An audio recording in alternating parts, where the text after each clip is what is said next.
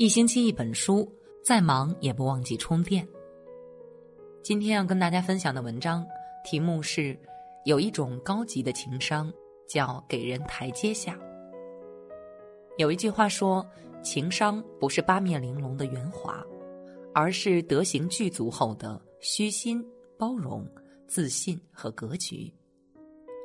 把人逼到绝境的不是强者，准确把握分寸的人。才叫能人。真正的高情商，是懂得在别人陷入窘境时，给人找个台阶下。菜根谭里有一句话说：“攻人之恶，勿太严，要思其堪受。”指出别人不好的地方时，不要太过苛刻，否则非但不能让人改正，反而输了人心。生活中，每个人由于见识不同、能力不一，对事情的看法就有所差别。人非圣贤，都有犯错误的时候，而指出错误的方式和态度，便是情商与修养的体现。理直气和，往往比理直气壮更能赢得人心。希拉里的自传准备出版时，一位知名主持人曾经这样不留情面地说：“我打赌。”他的书如果卖得好，超过一百万本，我就把鞋子吃下去。令人意想不到的是，才过几天，希拉里的自传就变成了畅销书，早已超过一百万本的发行量。主持人果然收到了一双鞋子，不过这双鞋子的味道十分特别，又甜又软，质地不同寻常，因为这是希拉里为他特意定做的。鞋子形状的蛋糕，这个举动既让对方兑现诺言，也给了对方一个台阶下，让无数人感慨希拉里宽容豁达的胸怀。生活中，有些人一旦占理，就将小问题无限放大，一副得意洋洋的嘴脸，摆出有理走遍天下的范儿。但世事变化无常，正如一句古谚语。三十年河东，三十年河西。今天你得理不让人，他日陷入同样的境地时，又如何让人得饶人处且饶人？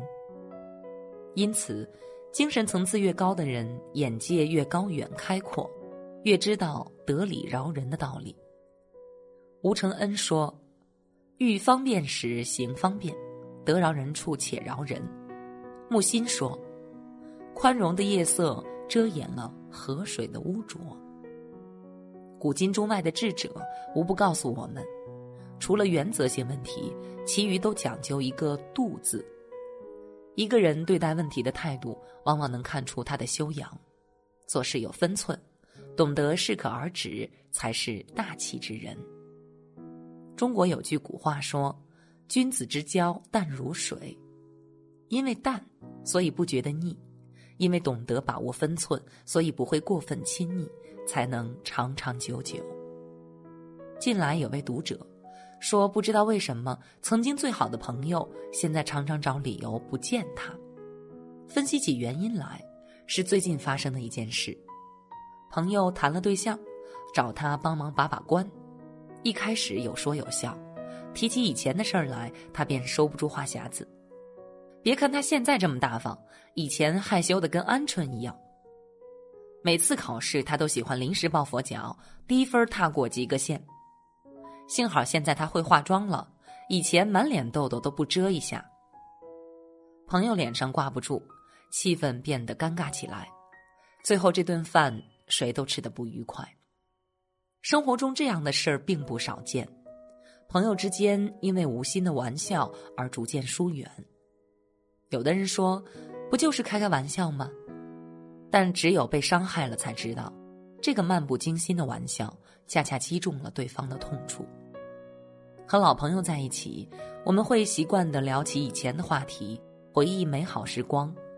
但认真想想，回忆过去和揭人短处是不一样的。每个人都有一段不愿记起的过去。被人当众揭开伤疤，对任何人来说都是一件难以忍受的事。有一句话说得好：“对方觉得好笑的才叫做玩笑，觉得不好笑的是没礼貌。”因为这不仅是揭露了人的隐私，更辜负了对方的信任。当这份信任耗光的时候，友情也就到此为止了。人都想展现自己美好的一面，真正的亲密不是口无遮拦，而是懂得尊重。换位思考，不是说只考虑别人而牺牲自己，而是在有选择的情况下，倾向于更善良的做法。有时候看起来无法理解的问题，换位思考便能了然于心，并且达到双赢。三国时期的蜀国。自从诸葛亮去世之后，便由蒋琬主持朝政。他的属下有个叫做杨戏的，性格内向孤僻，不善言语。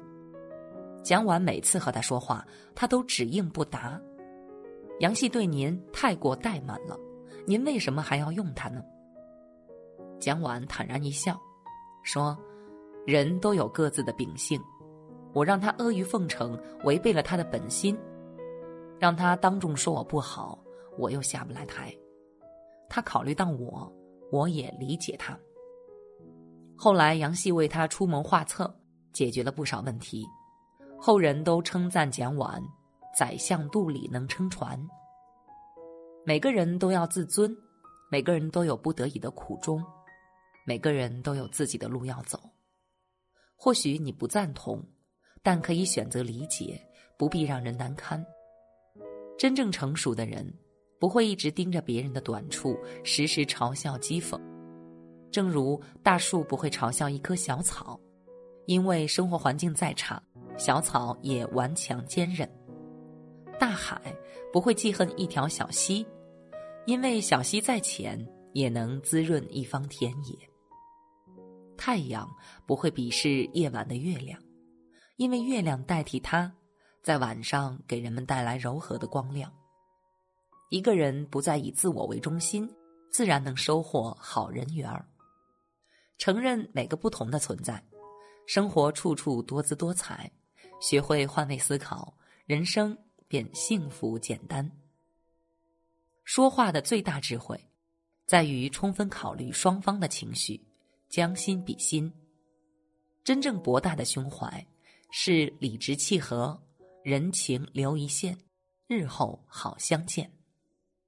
而真正的高情商，是懂得尊重，恰到好处，令人如沐春风。